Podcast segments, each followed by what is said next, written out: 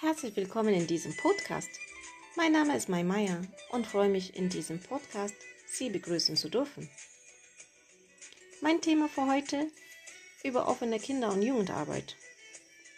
Ich habe letzte Woche ein Interview online im Jugendzentrum Schwang West mit Svenja und Loris gemacht, mit zwei Kollegen, Sherry und Anniko, und möchte kurz über das Jugendzentrum und ihre Arbeit berichten.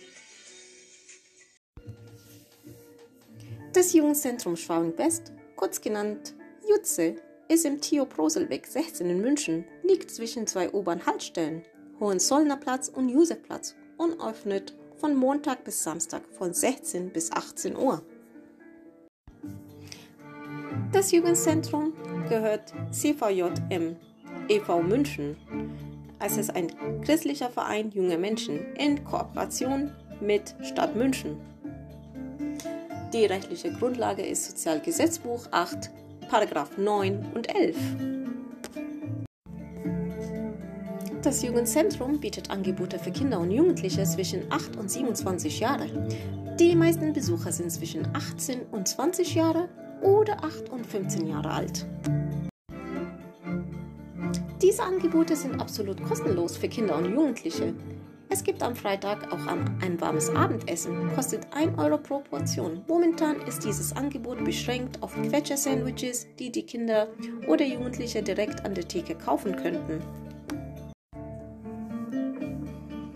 Im Jugendzentrum arbeiten momentan fünf Sozialarbeiter und Pädagogen. Im Jahr 2019, im Monat Juli, besuchten 500 Kinder und Jugendliche das Jugendzentrum.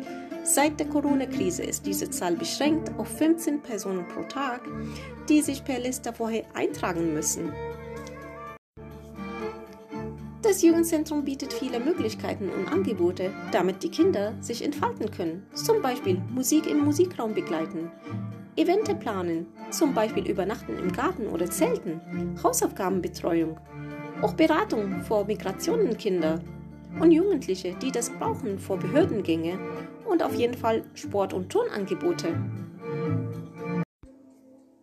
Die Kinder, die das Zentrum besuchen, kommen aus verschiedenen Familien und Kreisen, gemischt und die Regeln halten alle zusammen, was auch wichtig bei uns im Interview genannt Sport verbindet.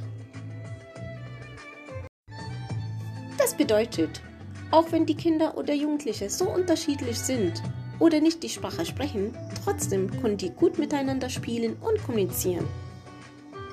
Dann haben wir nach Problemen gefragt in dieser Corona-Zeit. Die beiden Pädagogen haben uns jede Menge Probleme erwähnt.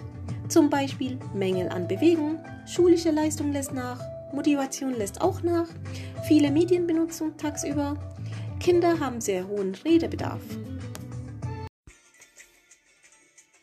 Meine Zusammenfassung über das Jugendzentrum, das ist ein guter Treffpunkt für Kinder und Jugendliche, um Sport zu treiben, Musik zu spielen oder sich einfach mit Freunden zu treffen. Die Svenja hat uns eingeladen, jederzeit sie besuchen zu können, dass wir es live auch anschauen könnten. Zum Schluss hat die Svenja uns eine Hausführung gemacht, um uns die Räume zu zeigen. Im Eingang gibt es einen großen Raum, wo die Kinder und Jugendliche sind, sich aufhalten könnten, ein Musikraum mit Instrumenten und Airhockey, eine Werkstatt, ein Chillraum mit einer Theke. Im ersten ist eine Turnhalle und sie haben einen großen Garten. Wir haben uns bedankt für das Gespräch und ich danke Ihnen für das Zuhören und bis zum nächsten Mal. Auf Wiedersehen.